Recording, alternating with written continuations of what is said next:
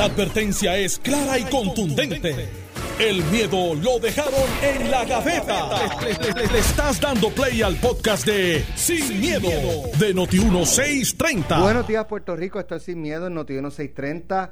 Eh, son las 9 y 5 de la mañana de hoy, miércoles 19 de agosto del 2020, el año eh, parece que llevamos como cinco años, pero fíjate, ya, ya pasamos la, primera mitad hace un ratito y se, está yendo bastante rápido, por lo menos esta segunda mitad. Alejandro García Padilla, buenos días, bienvenido. Buenos días, Alex, a ti, buenos días a todo el país que nos escucha y por supuesto al amigo y compañero Carmelo Ríos, que creo que está... Vamos a ver si nos está escuchando. Senador Carmelo Ríos, buenos días. Good morning, how you guys, doing? ¿Me escucha? Loud and clear. Muy bien. Sí. Eh, bueno, buenos días, senador. buenos días. Eh, Saludos a todos y a todas. Un abrazo cibernético desde acá. Todo en orden. Gracias a Dios. Eh, obviamente estamos guardando la cuarentena.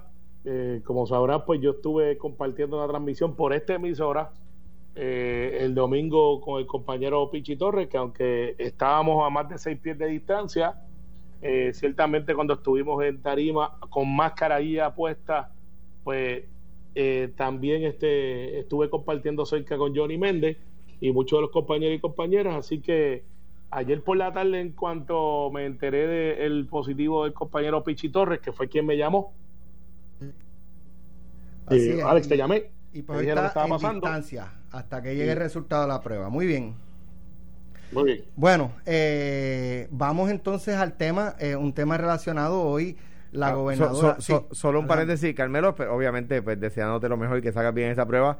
Y por supuesto a, a Pichi y al presidente de la Cámara, Johnny Méndez, que pues que, todo esté bien, ¿verdad? Que, lo, que los síntomas no, no les peguen fuerte y que todo salga bien y que obviamente todos los compañeros en tu partido, lo, la gente del PNP que compartió en esas actividades políticas de la primaria, pues, pues que salgan negativos, ojalá, ¿verdad? Y nuestras oraciones con ustedes. Claro que sí, gracias por eso, hermano. Ya se supone que hoy la gobernadora Wanda Vázquez eh, anuncie la, o se espera que anuncie la nueva orden ejecutiva y se habla de que el grupo médico que asesora a la primera mandataria apunta a las iglesias, los centros comerciales y los salones eh, comedores de los restaurantes para eh, cerrarlos. ¿Por qué tiempo? Pues eso estará por verse. vamos a comenzar con el senador Carmelo Ríos. Mira, Alex, va a ser bien interesante porque eh, yo recibí, tú sabes que el distrito de Bayamón tiene muchas iglesias. Está la iglesia de Wanda Rolón, ahí está la de, eh, la de Pastor Ricky, eh, hay cientos y cientos de iglesias. Y ayer yo recibí una llamada de la, de la pastora Wanda Rolón que está en Toalta. y hay un movimiento de la iglesia que no está de acuerdo con el cierre y me explican. dicen, si tenemos un cierre total, pues claro, es un total, es para todo el mundo pero si tienes los, los, moles, si tienes este áreas de, de poderse congregar eh, abiertos, ¿por qué las iglesias sí? ¿Por qué unos y otros no? Y un statement bastante válido que entonces me gustaría analizarlo desde el punto de vista de libertad de expresión y protocolos establecidos. Me explico. Las iglesias eh, eh, están tomando unos protocolos que son hasta un poco más restrictivos de los que se toman en los restaurantes como tú sabes, las iglesias, pues se canta, este, hay interacción entre los hermanos, pero en el caso de la iglesia católica, en la última misa que yo fui el día de la primaria, eh, el padre, por ejemplo, lo que se llama la paz, eh, pues no se abraza a la gente ya ni se saluda, es de lejos. Eh, tienes un banco de por medio, el banco que tú compartes tiene que ser con tus familiares, si vas solo estás en un área designada, y así están haciendo casi todas las iglesias. Eh, así que el protocolo de las iglesias y el statement que ellos hacen de que si los mandan a cerrar, habría una posibilidad de que ellos hicieran una desobediencia a esa orden, eh, va a poner en juego un choque entre el Ejecutivo y su poder de regular basado en su color de salud y seguridad pública versus libertad de expresión y de libertad de congregación. y ese ejercicio democrático y constitucional va a estar bien interesante porque va a depender mucho del corazón de la orden. Si es una orden que va a atender eh, los asuntos de salud para todo el mundo o si hay algunos sectores que van a ser tratados diferentes a otros en igualdad de condiciones. ya van a quedar sordos. Sí. Estoy aquí. Sí. Perdóname, perdóname, es que te oímos bajito, Carmelo, pero te oímos. Ok, pues eh, más o menos es lo mismo que dije, así que yo espero que nos haya escuchado la de audiencia. Pero, pero el público te oye bien, es que nosotros acá en cabina. Sí. Ah, muy bien, pues el problema son ustedes, no el pueblo.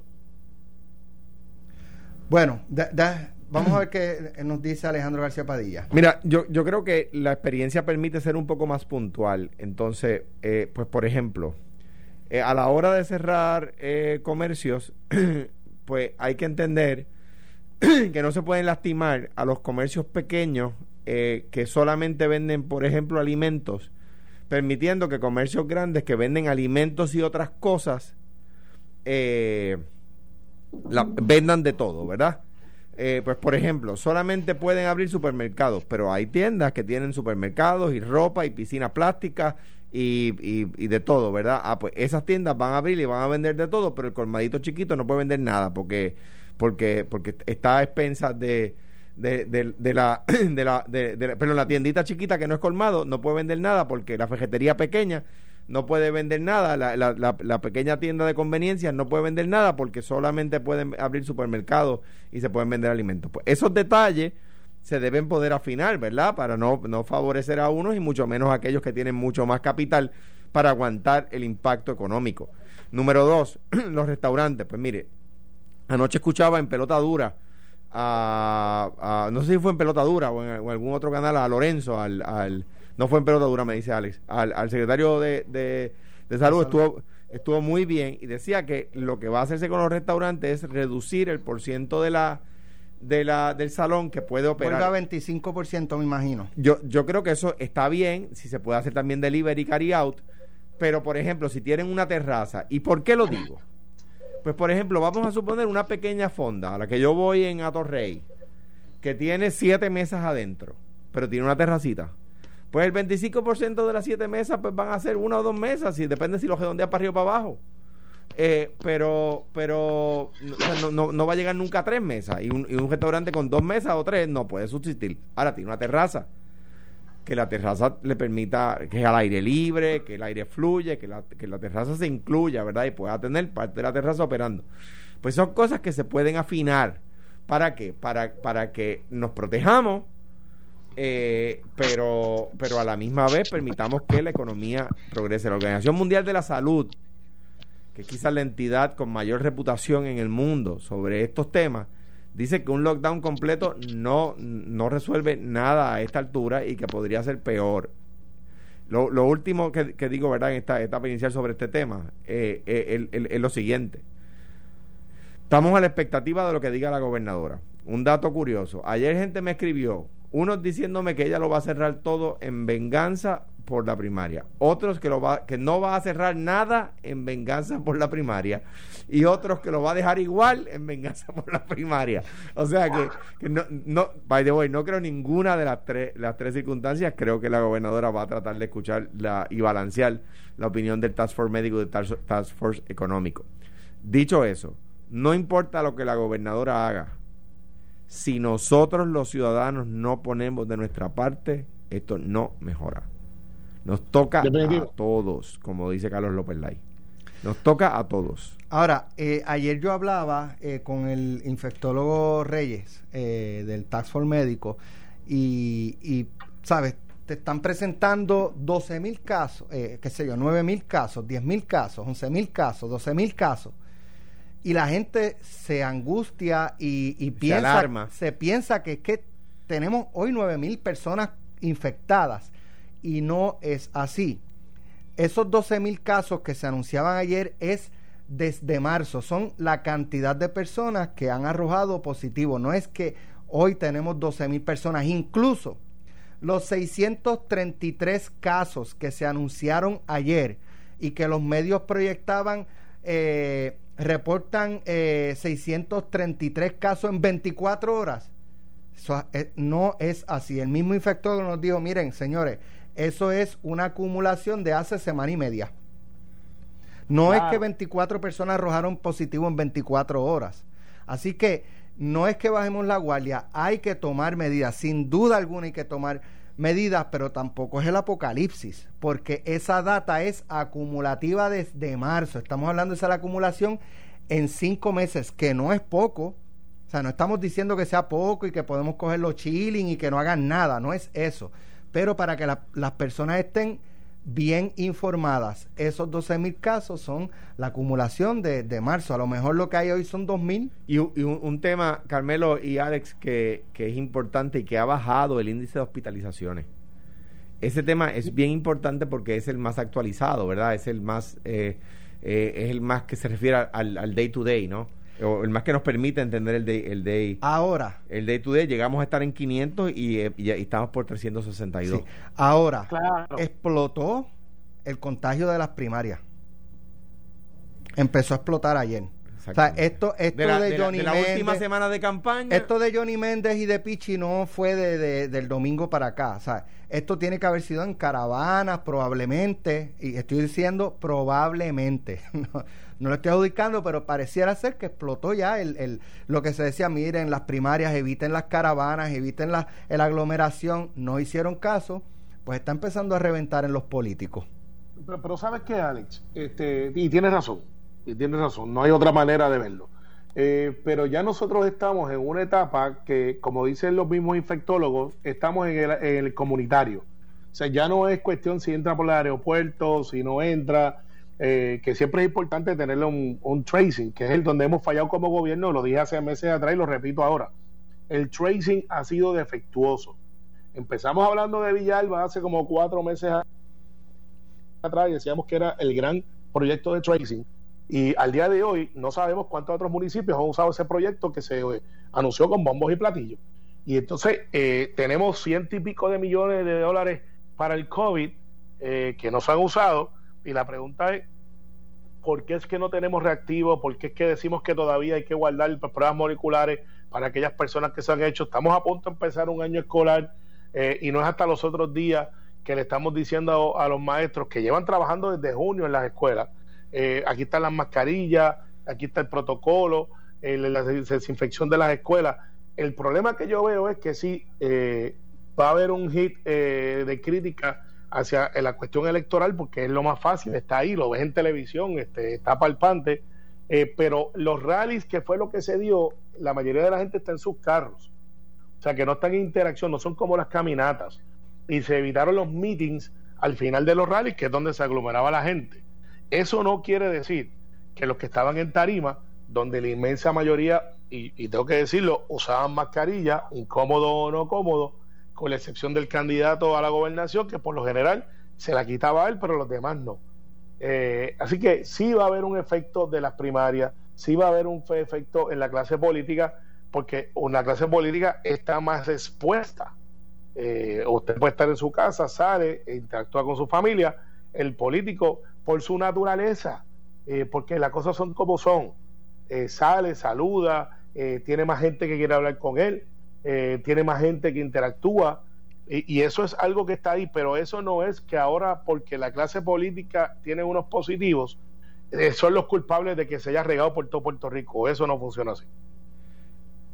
pero, pero lo, lo eh, o sea, sin, sin echar culpas, ¿verdad? Porque y menos sobre un contagio de una de una enfermedad tan seria, ¿verdad? Y de, un, de una, pandemia en una en una pandemia, pero lo cierto es, Carmelo, que que en, en, en, en, todos en todos los sectores eh, esto no no circunscribe al PIB o al Partido Popular o al PNP o al Partido Victoria Ciudadana.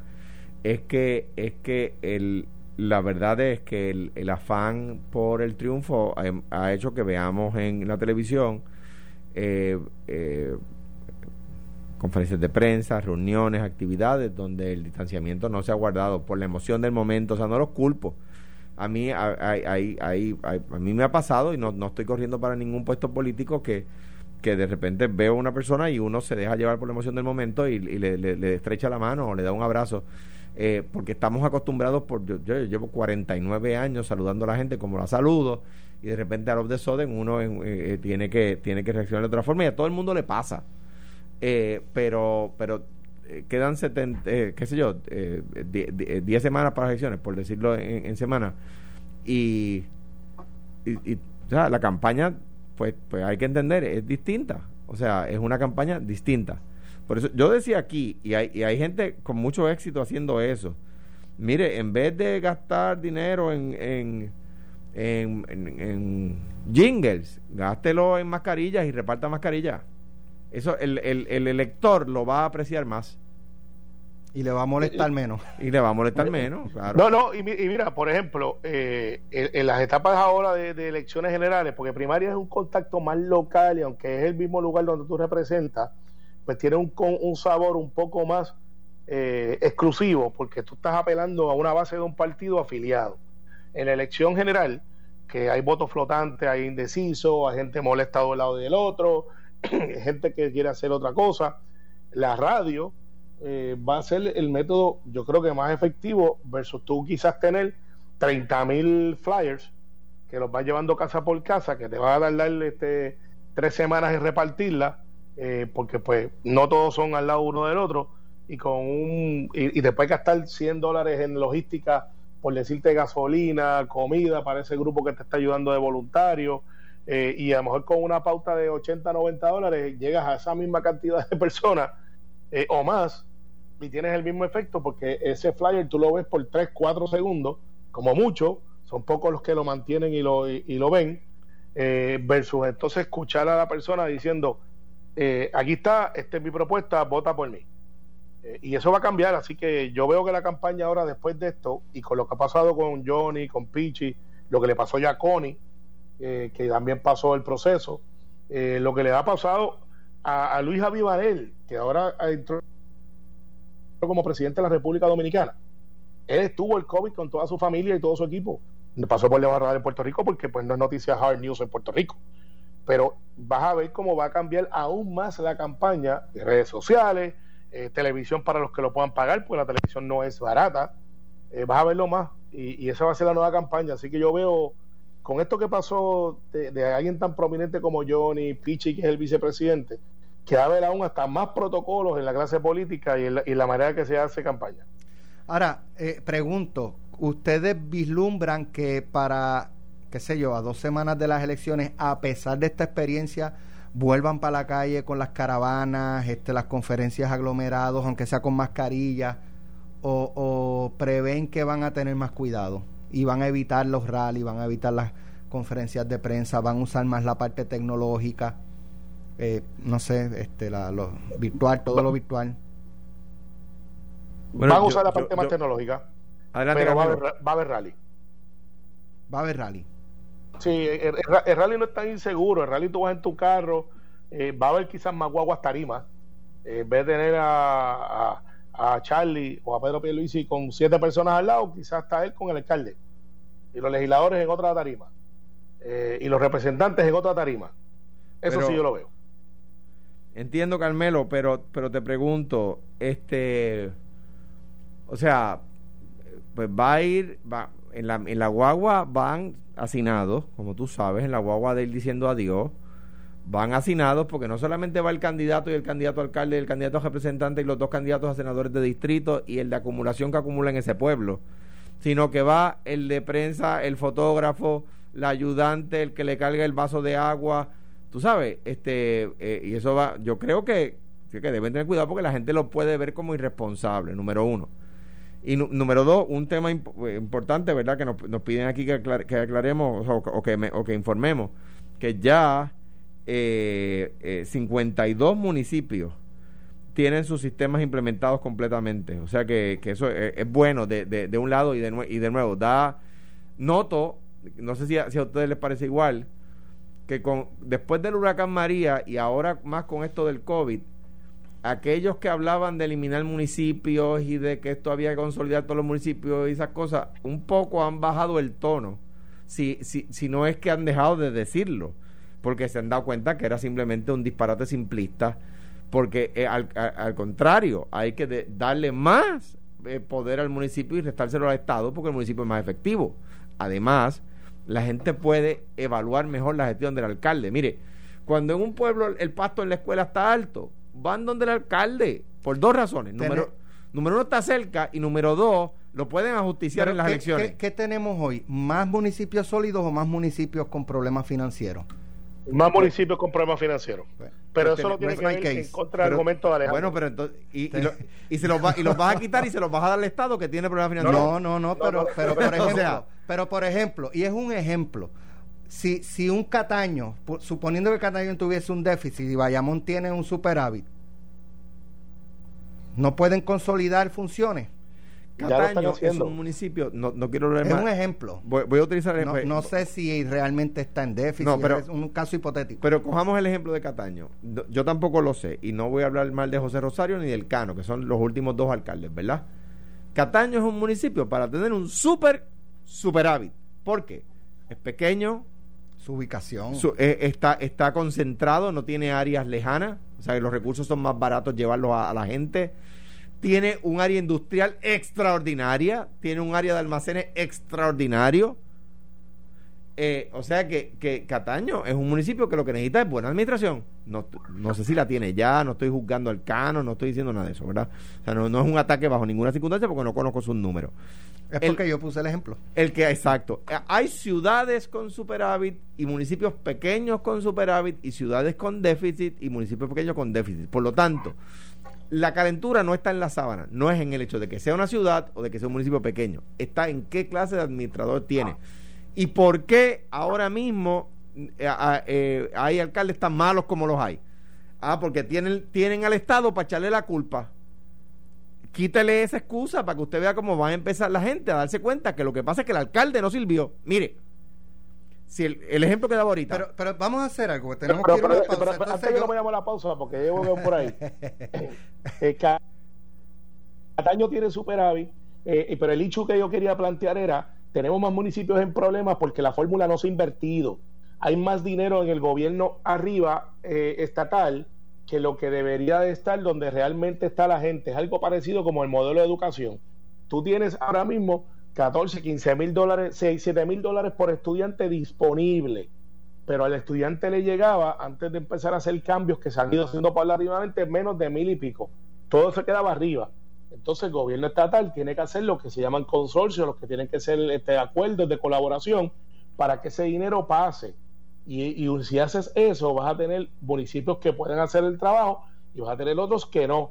Y van a tener que entrar a lo que no quieren entrar los alcaldes que no es la eliminación, pero se llama regionalización. Ahora, voy a hacer la pregunta y la contestan cuando regresemos, más para Alejandro. Eh, y, es válida, porque mucha gente dice, bueno, si es así, ¿por qué el gobernador García Padilla no le entregó los poderes, todos los que podía a los municipios? ¿Cuán complicado es cuando regresemos de la pausa? Alejandro la contesta. Estás escuchando el podcast de Sin, miedo, de Noti1630.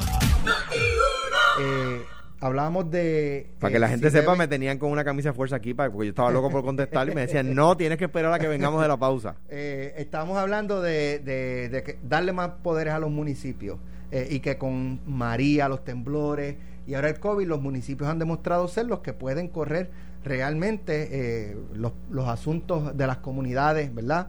Más efectivamente. Eh, yo planteaba y planteo, hay muchos más municipios con déficit que con superávit. Y eh, preguntaba Alejandro García Padilla, si, si usted cree tanto en eso, porque son preguntas que se hace la gente, en darle más poderes y más poderes y más poder a los municipios, ¿por qué no lo hizo en su cuatrenio? ¿Cuán complicado es eh, Alejandro García Padilla. Número uno, y, solamente quiero cualificar una de las premisas, porque son es casi mitad y mitad. Eh, hay un poco más de municipios con déficit que con superávit, pero es casi mitad y mitad. Si, mal no recuerdo, hay treinta y pico de municipios con, con, superávit. Dicho eso, en el libro que, presenté, Vida, Patria y Verdad, eh, con Ana Teresa Toro, y aquí en Notiuno lo he dicho varias veces, yo reconozco que cometí ese error y, y se me recomendó mi hermano, el alcalde Cuamo, eh, muchos alcaldes me recomendaron eso y yo creo que una de las cosas que uno tiene que hacer a la hora de repasar su vida pública es eh, eh, ser duro con uno mismo, ¿verdad? Y uno de los errores que reconozco en el libro, entre otros, está el no haber hecho más por la municipalización. Creo que hay que hacer mucho más y, yo creo que eh, en aquel momento era una buena idea, hoy es un hecho que, nadie puede cuestionar después de María. O sea, Dos meses. Pero ¿por qué no creía? ¿Por qué su hermano no lo convenció? Es que yo entendía que uno podía lograr que las agencias... Eh, tú tenías a Mirna Comas haciendo un trabajo brutal en agricultura. Espectacular. Tenías a Ingrid Rivera haciendo un trabajo espectacular en turismo. Tenías, ¿verdad?, eh, jefes de, de agencia y otros tantos, no los voy a mencionar a todos, eh, eh, eh, haciendo buen trabajo. Pues tú decías, mano, pues todas pueden funcionar como agricultura funciona con Mirna, por decir un ejemplo, eh, o como la autoridad de tierra con Luis Rivero Cubano. Eh, o, eh, me, entiendes? O como la, la, admiración de terreno, quise decir. La autoridad de tierra estaba Salvador allí, que también, ex secretario de Agricultura, que también hizo buen trabajo. Pero, pero la verdad es que el, gobierno es inmenso y el, el gobernador no puede meterse en todas las agencias a empujar todos los carros. No, no, no lo puede hacer. En cambio, los alcaldes son, como en inglés le llaman accountable, eh, están demasiado cerca del pueblo como para no responderle. ¿Qué pasa ahora? Si el pasto está alto en la escuela y el alcalde no lo va a cortar, el alcalde le echa la culpa al secretario de Educación, que no es electo y está en San Juan. Entonces tiene una, excusa perfecta. Si, si, el, si el hoyo en la carretera no se tapa, el alcalde le echa la culpa a Obras Públicas. Esta carretera es estatal. El alcalde, el secretario de Obras Públicas no es electo y está en San Juan. La gente no tiene dónde ir a protestar, no tiene dónde ir a molestar. Y no hay nadie accountable. Y el gobernador, la verdad es que no, no tiene, hay más de 20 mil huecos en la carretera según la prensa, y el gobernador está eh, atendiendo el macro y no se pone a ver qué, qué hoyo hay en la carretera número tal, del pueblo tal, del, en el barrio tal. ¿Ves? Eh, eh, y por eso, em, con la esperanza de que todas las agencias respondieran como respondían algunas, como, como Antonio Medina lo hacía en, en, Pritco, pues con, con, la esperanza de que, de que todas respondieran así, pues, pues, pues uno además metido en el tema de la deuda y metido, o sea, abrir ese frente y convencer a la legislatura de hacerlo, hubiese sido complicado. Y Pero yo creo que con legisladores de distrito tenía un gran apoyo, porque los alcaldes... Sin duda alguna. Y, influyen. El, mejor ejemplo es el Departamento de Educación. Eh, es el, el, Departamento de Educación es el mejor ejemplo que debe ser descentralizado. Carmelo, ¿algo que añadir o refutar? Carmelo. Bueno, no sé si perdió la, la conexión. Eh, no, estoy aquí, estoy aquí. Ahora, estoy aquí. ahora, ahora le escucho. Sí, es que no le puse el on mute y pues sin eso no funciona. Muy bien, pues algo que añadir o refutar. Hello. Bueno, no, no. Yo soy municipalista. Okay. ¿Me escucha? Ahora sí. ¿Me escucha ahora? Sí. sí. Hay dos escuelas de pensamiento. Están los que creen que todo debe ser dirigido a través de la región, que son los regionalistas, que son los que el gobierno da a los chavos, estamos ahí, se lo damos a los alcaldes, pero los alcaldes entonces lo usan para otra cosa. Y está la escuela de pensamiento de que no embotelles todo en un solo lado, haz lo que, que fluya de los municipios para arriba. El problema que tiene eso, eh, y de la manera es que educación, por ejemplo, ¿quién va a decir los currículos dónde se va a dar? Ah, lo vamos a hacer en Atorrey, que es donde está la sede, pero en Las Marías el problema de educación no necesariamente es lo que hay que dar o enseñar en el área de Atorrey. Tiene que ser algo con base a que pueda funcionar en esa economía, que aunque somos una isla, es diferente a la de Atorrey, o es diferente hasta la de Isma Ponce. Entonces, el hincho es con esto, y los gobernadores tienen ese problema, que es que llegan allí y les dicen, tienes un pote de 10 billones de dólares para poder atender agricultura, educación, salud y todas estas cosas. Y tú dices, bueno, pues con eso da, porque hay presupuestos que son menos que eso y corren países completos y no tienen el presupuesto de lo que tiene educación. Eso tú lo escuchas todos los días. El issue es el hombre del medio, lo que dicen el middleman o la persona del medio. ¿Cómo tú haces que ese dinero llegue de arriba hacia abajo? Porque después de todo, quien tiene la capacidad de recoger el dinero es el que está arriba, que es el gobierno. Y ese es el problema que tiene el gobierno federal también con los gobiernos estatales. Y el gobierno federal, al igual que el estatal, sigue creciendo en poder porque tiene el dinero. El dinero. Entonces, el problema con los alcaldes es que los alcaldes cada cual quiere tener su plan. Y hay alcaldes buenos y hay otros que no son tan buenos. Entonces, como tú le dices a un alcalde, mira, alcalde, yo le voy a usted 7 millones de dólares.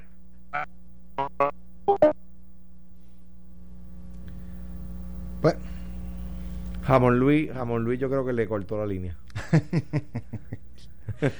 Carmelo, no sé si, si puedas desconectar y volver a conectar, eh, a ver si, si resolvemos el, el asunto de, de la conexión. Eso, es Alejandro. Alejandro. No hay problema. Alejandro. Alejandro, Alejandro me está poniendo, me está poniendo mute. Mira, Carmelo, ¿me escuchas bien? Alto y claro. Vamos al otro tema. Eh, ayer usted presentó los votos de la delegación de Puerto Rico en el Partido Demócrata, eh, ¿correcto? Así es, y lo hice en español. Eh, esa es la controversia.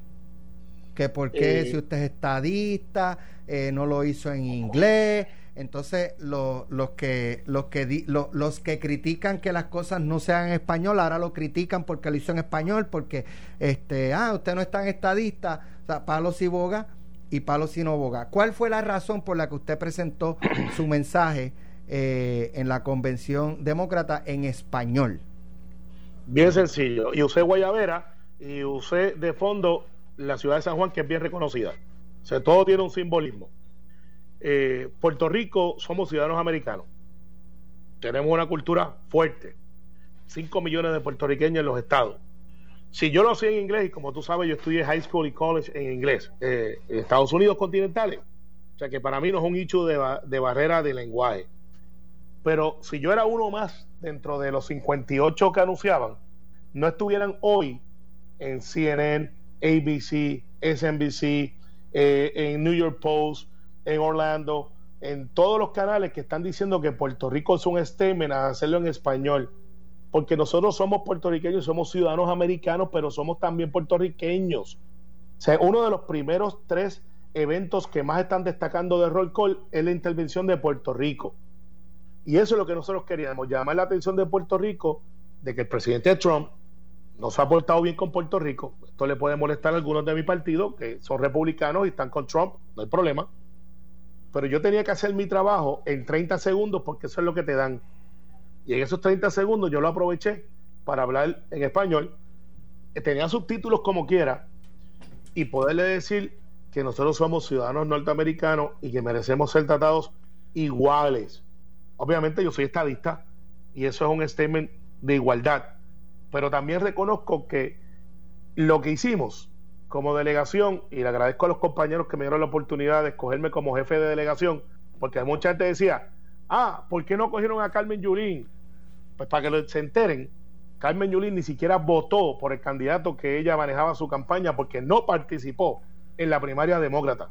No votó. No está afiliada al Partido Demócrata. Y, la y también no es delegada del Partido Demócrata. Para que estemos claros en ese récord, para los que andan por ahí diciendo que debieron haber escogido a Carmen Yulín porque tenía más prominencia. Esto era sobre Puerto Rico, no era sobre mí. Y hicimos esa apuesta de hacerla en español. Ha funcionado. David Bengot ya tienen como 3.000 retweets. Recibí llamadas de más de 12 congresistas, llamadas de cientos de legisladores. Mira, Alejandro, ¿lo hubiese hecho en español o en inglés? digo, me tocó hacerlo en, si mal no recuerdo, fue en, North Carolina, no sé, puede haber sido en Filadelfia, pero creo que fue en North Carolina. Y lo hice, lo hice parte en inglés y parte en español.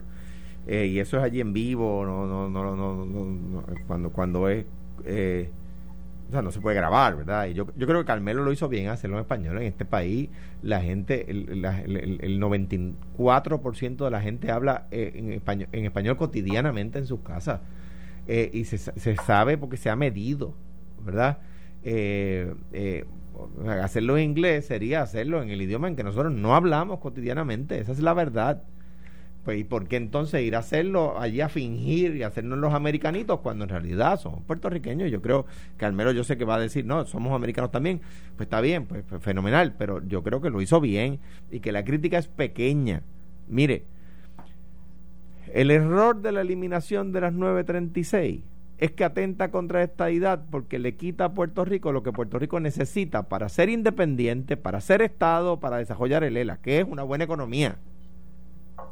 O sea que eh, el, reducir el tema del estatus a en qué idioma Carmelo Ríos expresó los votos puertorriqueños ayer, me parece una ridiculez de dos o tres eh, eh, tontitos que, que, no, que no se dedican a otra cosa que no sea a la minucia inconsecuente.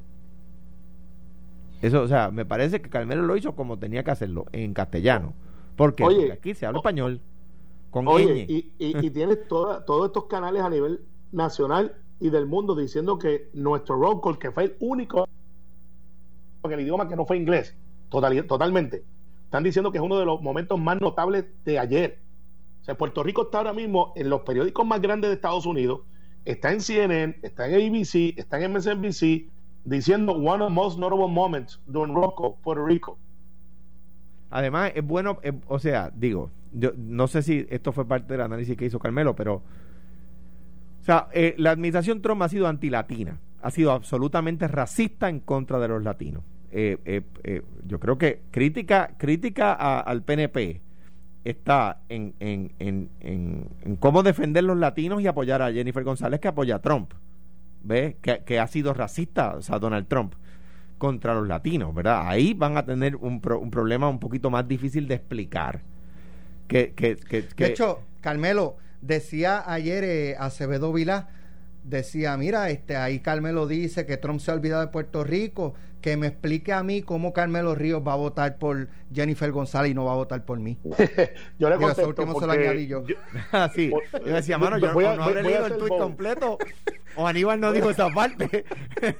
o sea, Carmelo, cuidado, no te dejes carbonear que, que el pique ese al final no se lo puso Falú, se lo puso Alex. Eh, eh, eh, pues ok, pero voy a caer, voy a caer. Porque Aníbal, Aníbal, Aníbal sabe. Está gagueando, está gagueando. No, no, Es que está dura la pregunta. Está dura la pregunta. O sea, si Trump se alejó de los, de, los, latinos y de los puertorriqueños, se olvidó de Puerto Rico, nos ha faltado el respeto. ¿Cómo votar por alguien que endosa a Trump? No, bien sencillo. no, no, es sencillo. porque yo no, voto, yo, no, yo no voto por personas que han sido acusadas de corrupción y Jennifer se ha acordado de Puerto Rico siempre. O sea que, que si fuera una persona que nunca ha sido acusada, no, ¿le votarías en contra de Jennifer? No. Ah, pues no entendí. Pero, ¿Ves este que no es tan sencillo?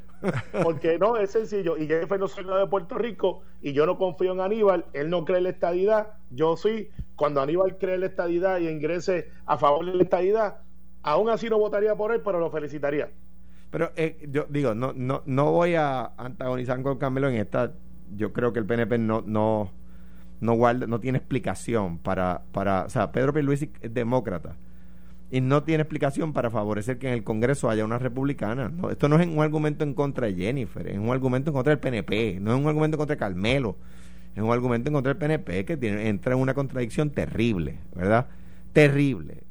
Eh, ahora bien, yo no puedo, eh, o sea, nadie puede decir que Hitler eh, eh, era eh, un racista, pero fue buen administrador. Pues no, señor, es que si era un racista fue mal administrador. O sea, Donald Trump es un racista, uno no puede defenderlo bajo ninguna circunstancia. Y el que defiende al racista se hace cómplice del racismo. Y no estoy hablando, por supuesto, de, de, de, Carmelo, estoy hablando de todos los que defienden a, Donald Trump. O sea, es que uno se hace cómplice del racismo. y entonces, este tipo nos insulta a los puertorriqueños insulta en particular a los estadistas. Y entonces hay quienes, Carmelo se opone a Donald Trump, vamos a aclararlo. Hay quienes van y lo aplauden, pero ¿en qué cabeza cabe? Mira, eh, bien sencillo. Eh, todas las políticas son locales. Hay republicanos que no están de acuerdo con Donald Trump. Muchos, muchos, y lo están viendo en la convención demócrata, gente como Colin Powell, que ha dicho, mire, yo soy republicano, pero yo no puedo estar con este señor. Y yo creo que eso va a ser motivo de campaña. Eh, y, es tan sencillo como eso. Y en el Partido Popular hay gente que no está de acuerdo con la candidatura de Aníbal Cedo Vilá. No, quizás no se atreven a decirlo, pero no están de acuerdo. Eso pasa. Yo creo que es un acto, es un, yo creo que hay que dar un, reconocimiento al esfuerzo que hace Carmelo por pivotear hacia Aníbal, pero lo cierto es que tienen un problema con Jennifer Carmelo. O sea, eh, decir que Donald Trump se olvidó de Puerto Rico y endosar candidatos al Congreso que endosan a Trump es una contradicción dentro del Partido Demócrata, eh, de la cual el Partido Demócrata se ha hecho de la vista larga varias veces, pero yo no sé si puede seguir haciendo de la vista larga. Eh, bueno, de toda la política local, Puerto Rico es único en ese sentido. Eh, Jennifer cree en la estadidad, yo también, y por eso siempre tendrá mi apoyo. ciertamente no apoyo su candidato a presidente, pero también eso está dentro de la libertad de la democracia. obviamente sacando a Jennifer del panorama. O sea, no, lo que voy a decir ahora, por favor, que no se interprete de ninguna manera en relación a Jennifer González. Eh, bajo ninguna circunstancia lo que voy a decir ahora tiene que ver con Jennifer, González. Pero yo no puedo decir, ah, yo voy a endosar a un, pedófilo porque he estado librista. O sea, por Dios. sea, no se puede. Bueno, gracias Carmelo. Gracias Alejandro por estar en el día de hoy. Mañana regresamos. Gracias a, a, ti, este. Sí, te escucho. Pues ya saben que Alejandro está pensándolo, si vota por Aníbal o no, no por el comentario que hizo último, no estoy diciendo eso, sino porque él sabe que Aníbal no es la mejor opción. ¿Qué? No escuché bien, ¿qué dijo? Que Aníbal, que tú sabes que Aníbal no es la mejor opción. Yo, en la, pues por supuesto que lo es, voy a votar por él. Ay, Dios mío. Esto fue, Esto fue el podcast de Sin, Sin miedo, miedo, de Noti1630. Dale play a tu podcast favorito a través de Apple Podcasts, Spotify, Google Podcasts, Stitcher y notiuno.com.